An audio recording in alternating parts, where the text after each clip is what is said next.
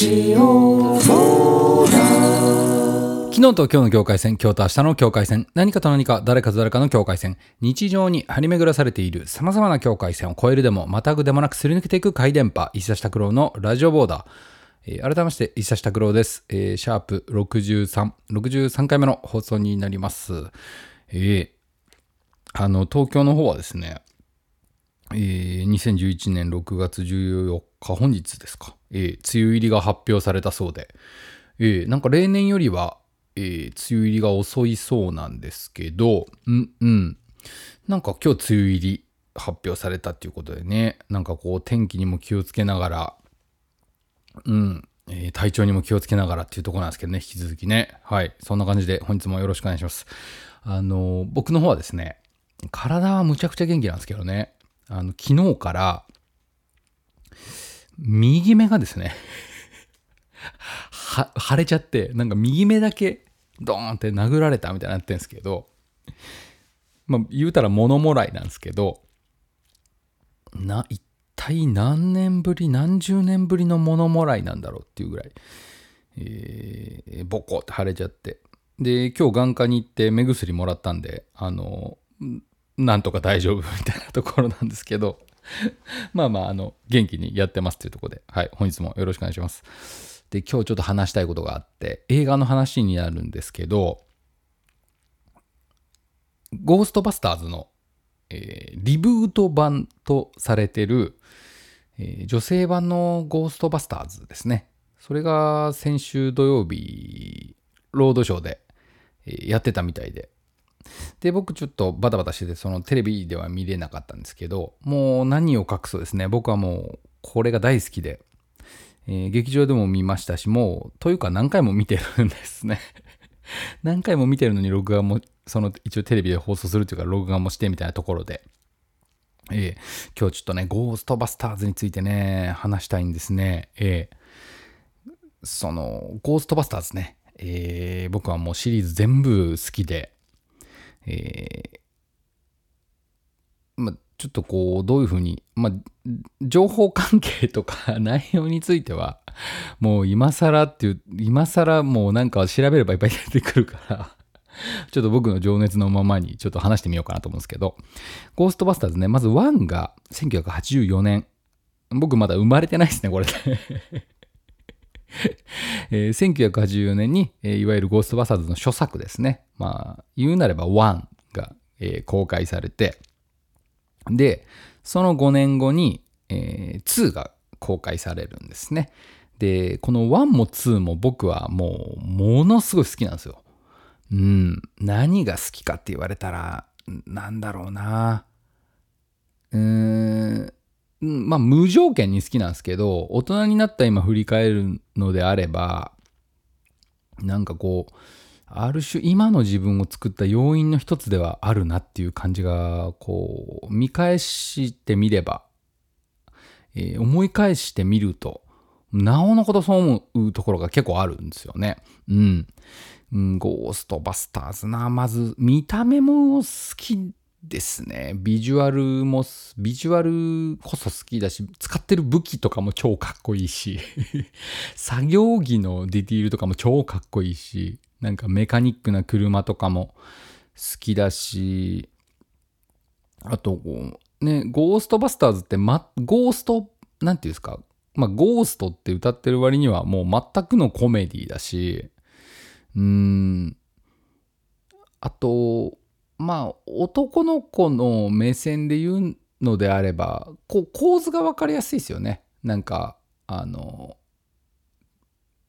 天変地異なのか、超常現象なのか分からないけど、まあ、そのニューヨークで何かが起きてると。ほいで、その、なんかその調査する一団がいて、まあ、調査してたら、まあ、ゴーストだと。で、ナスベ、誰もナスベがなくて、まあ、その研究者たちがゴーストバスターズと名乗ってゴーストを退治し始めると。ええ。まあ、そういうストーリーですよ、なんですけど、あの、これめっちゃ、こう、引きで見てみると、このゴーストバスターズ4人チームなんですけど、あの要は、まあ、科学者ではあるんですけど、なんていうんですか？あの、頭良すぎておかしい人っていうか 一般市民から見たら、もう完全な気違いなわけですよ、この チームは。うん。なんか、わーわーわめいて、ゴーストがなんじゃかんじゃ言ってるけど、うわ、なんか変な作業着着て、なんか変なでかい銃持って街をうろついてるぞ、みたいなこれをこうね、ある種現代の、例えば東京とかに置き換えるのであれば、ある種のカルト集団みたいな、そういうね、もう日常生活には 全く不自然な見た目で街中をうろうろしてるわけですね。うん。ゴーストバスターズのチームっていうのが。で、でも、あの、何ていうんですか、その、ゴーストバスターズっていうのはそのストーリーが進んでいくに従ってなんかねこう要は悪魔みたいなのがもう本当に出てきちゃうんですよボーンってねでそれを頑張って倒すっていうねもう非常に分かりやすいストーリーなんですけど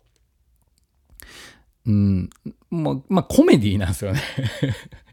結構そのああこういうオフビートなギャグ好きだなみたいなめっちゃピンチな時にちょっと間抜けなこと言うみたいな めちゃくちゃピンチなのに、もうどうでもいいこと言うみたいな、そういうオフビートギャグみたいなのがもうふんだんに織り込まれてる。うん。ウィットに富んだ。ウィットしかないっていう。もうウィットしかないって、ウィットに富みまくってるっていう、そういうもうゴーストバスターズの僕のもう大好きさがあるんですけど、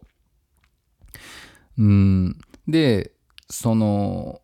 ゴーストバスターズっていうのは正式なやつで言うと1があって2があったんですよね1984年の初作そして1989年に2が公開されてで3を待望する声とか3いつ公開されるんだみたいなファンのその考察だったりとか憶測だったりとか要望だったりっていうのがもうすごいあってでも結局3ゴーストバスターズ3っていうのは、え、いろんなごたごたがあったそうではあるんですけど制作というか実現されないままに、え、企画もう完全におじゃんになっちゃうんですね。うん。まあそれの一つの要因としてそのまあ主要キャストの4人チームのうちの1人が亡くなっちゃうんですよね。うん。ハロルド・ライミスっていうあのメガネをかけてる、えー、博士役の方が亡くなってしまうことによって完全にその続編の3を作るっていうのがもうおじゃんになっちゃうんですよね。うん。で、あゴーストバスターズの続編見たいなっていうファンの、えー、悲しさがありながら、もう随分時間が経って、そして2016年に、えー、新たに、これが、今日話したいテーマですけど えそれがあの女性版のゴーストバスターズのえー、話をちょっとしてみたいと思います。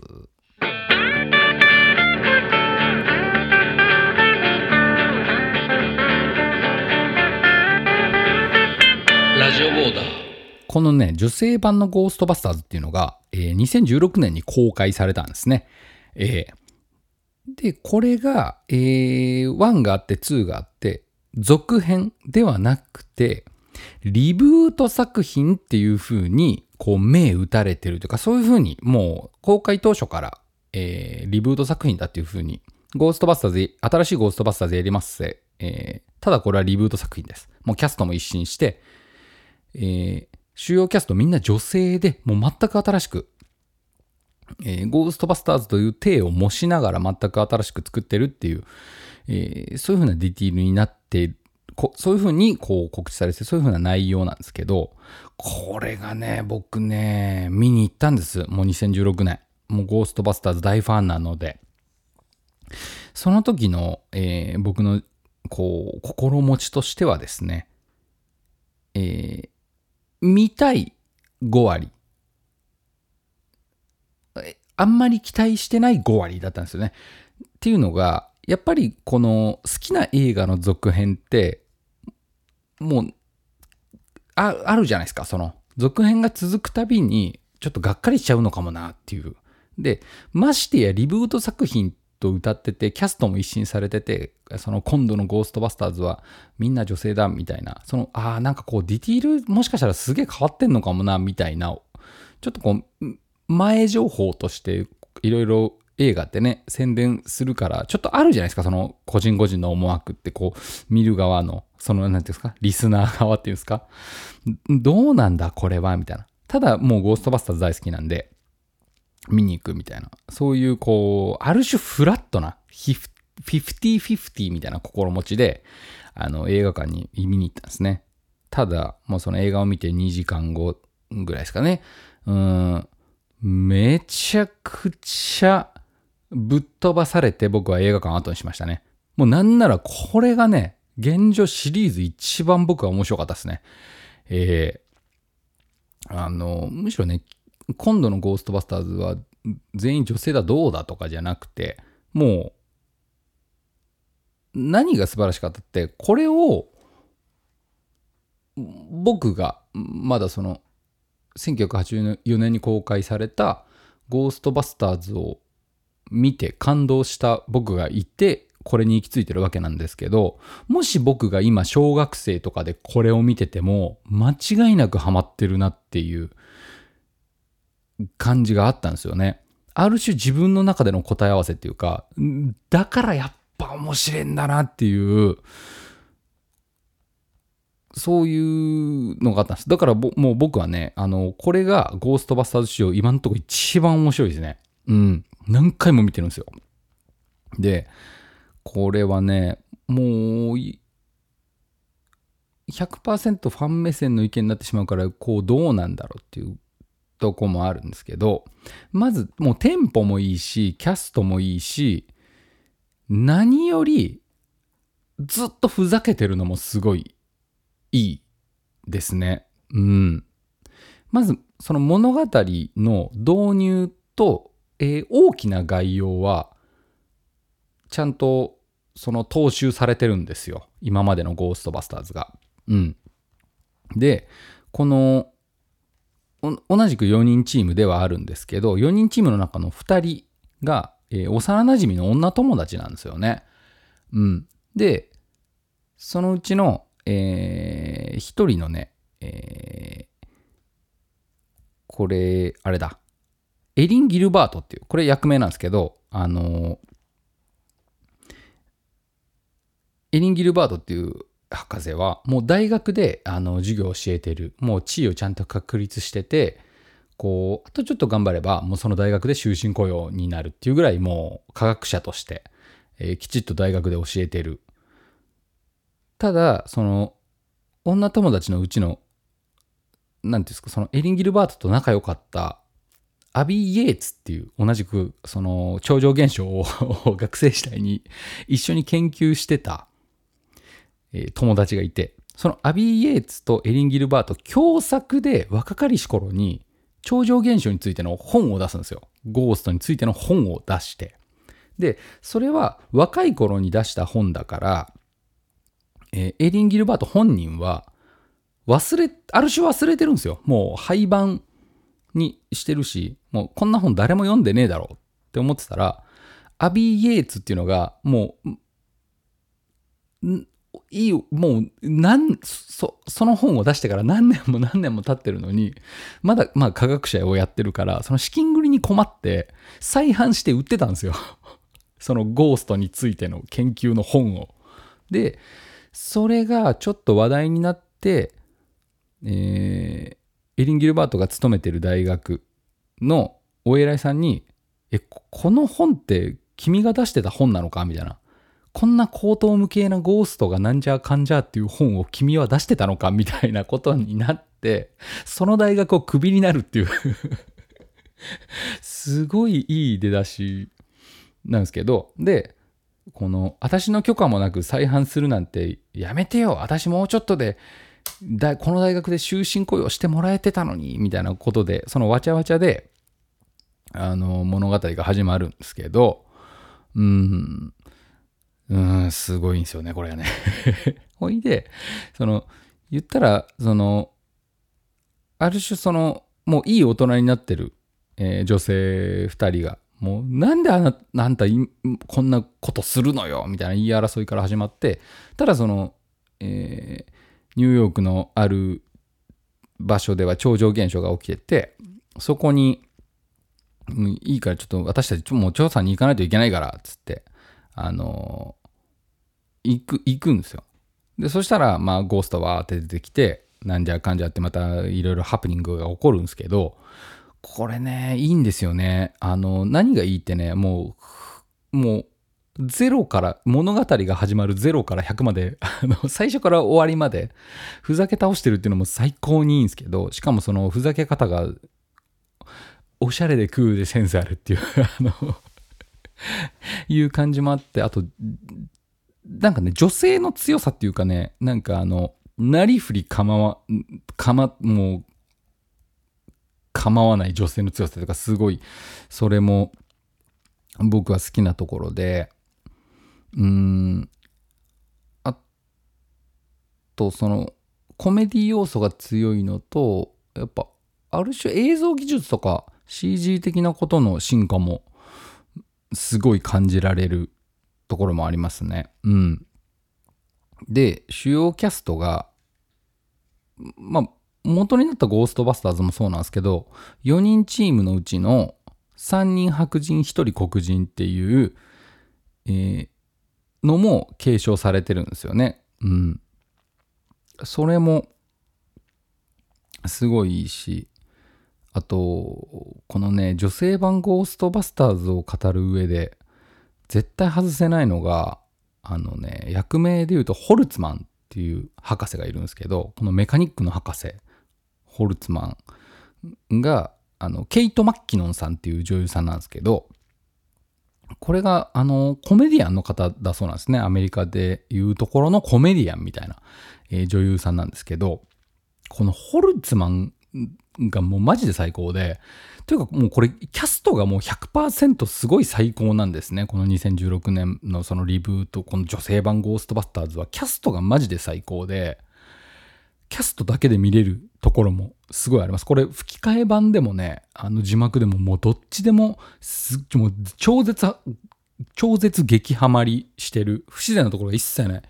うん。感じなんですよね。だからそのエリン・ギルバートっていうメインの博士は友近さんが吹き替えやってて、アビー・イエーツっていう、あの、ちょっと滑腹のいい女性の幼馴染の博士を渡辺直美さんがやってるんですよね。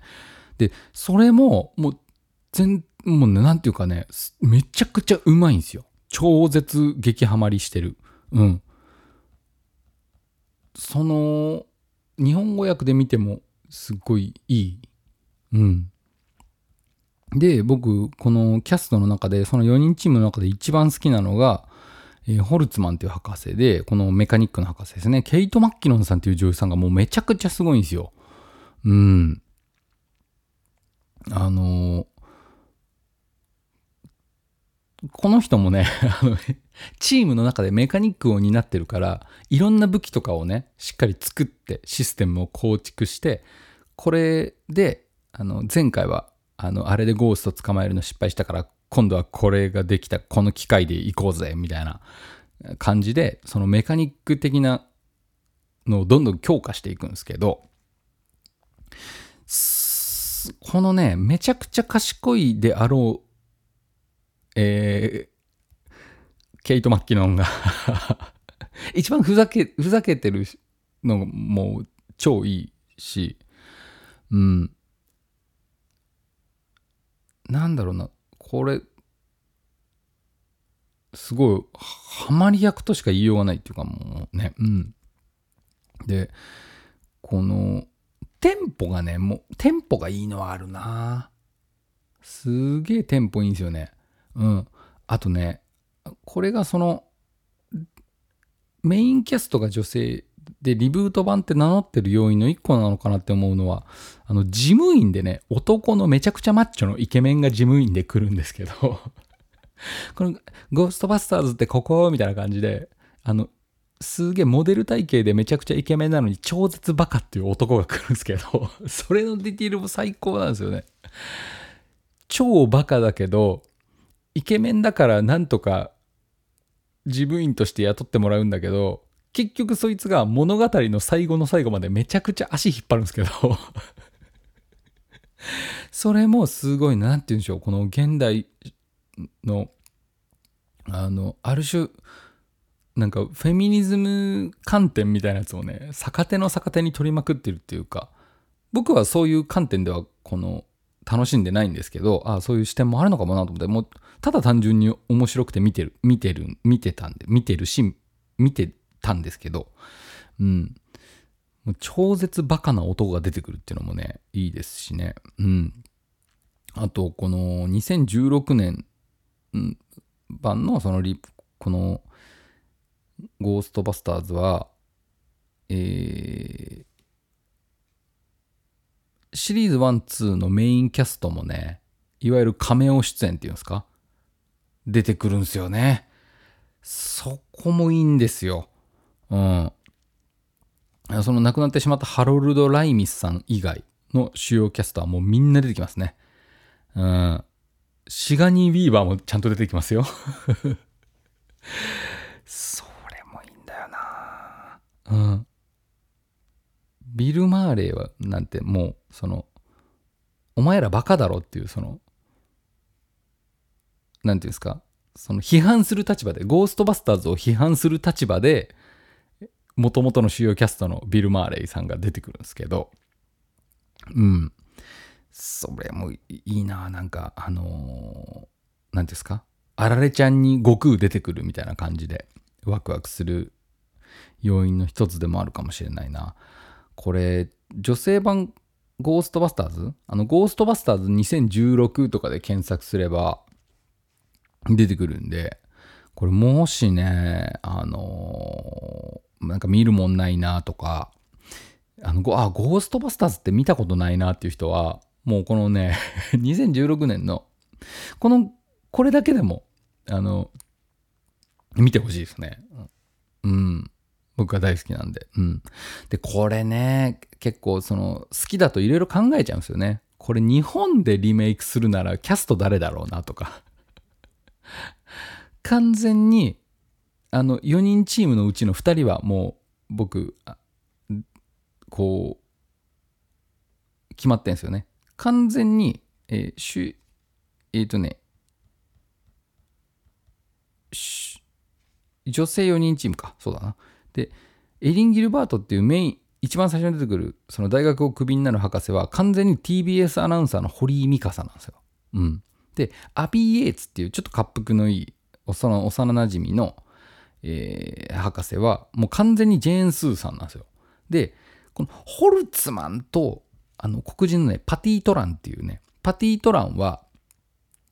えー、黒人、めちゃくちゃ背高い黒人なんですけど、黒人の女性なんですけど、あの、駅、駅の、駅員さんなんですよね。駅員さんだけど、その地下鉄構内で不思議なことがあって、地下鉄構内で不思議なことがあったのを、ゴーストバスターズに調査依頼したのをきっかけに、あんなとこじゃ働けないよっつって、ゴーストバスターズに仲間入りするっていう、その、だからね、このホルツマンとね、パティ・トランのこの黒人女性って日本でリメイクするなら誰だろうなって僕はね考えてるんですけどね そんなことを考えた週末だったんですけどね。えー、でこれはね、あのー、見てほしいっていうか、っていうのもですね、あのー、本当は続編がね、作られてるんですよ。このゴーストバスターズって実は。えー、1があって2があって、えー、正式な続編ではない、えー、今話していた女性版のゴーストバスターズがありましたと。で、一応アメリカでは2021年11月11日公開。これがゴーストバスターズアフターライフっていう、これが一応正式な3作目、うん、が公開されるそうなんですね。で、これが、えあのコロナの影響で結構延期延期になってて、日本ではまだいついつ公開っていうのが、一応2021年公開とはなってるんですけど、現状。これがまだいつ公開されるか分かりませんよっていう感じで。で、これが、あの、子供たちがゴースト対峙する話なんですよね。これね、公開されたら僕は即見に行きますよ。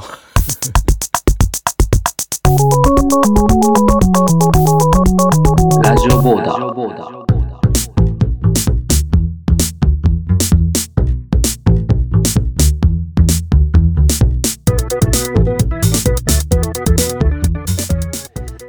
エンディングです。ここでお知らせをさせてください。え6月30日水曜日、え今月末ですね。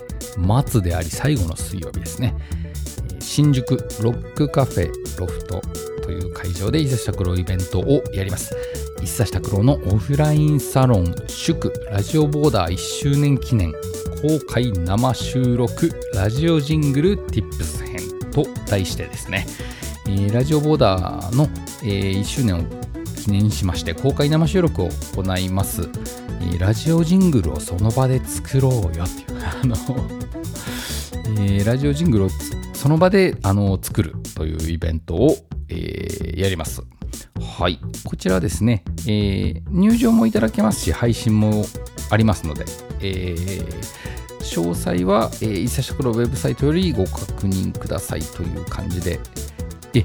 感染対策などね、あのきちっとされた上で、えーイベント行われますので、ぜひぜひ、えーお近くの方はお越しください。そして配信でもご覧いただきますので、よかったらチェックしてみてくださいというところですかね。はい、本日はそんなところですかね。ゴーストバスターズについてついつい、あの、長くなっちゃったかもしれないですけど、はい。あのーまあ、その新シリーズが、えー日本ではあの今年中に公開されるかされないかぐらいらしいんですけど、うん、本当に面白いんで、あのこの女性版、2016年公開の女性版ゴーストバスターズも、えーきっと何かしらのね、映像サブスク系で見れると思いますんで、ぜひぜひ見てみてください。はい。えー今日はそのところですかね。えー、1週間頑張りましょう。梅雨に負けず。はい。ありがとうございました。昨日と今日の境界線、今日と明日の境界線、何かと何か、誰かと誰かの境界線、日常に張り巡らされている様々な境界線を越えるでも、またぐでもなくすり抜けていく回電波、一社食のラジオボーダー、聞いただきありがとうございました。バイバイ。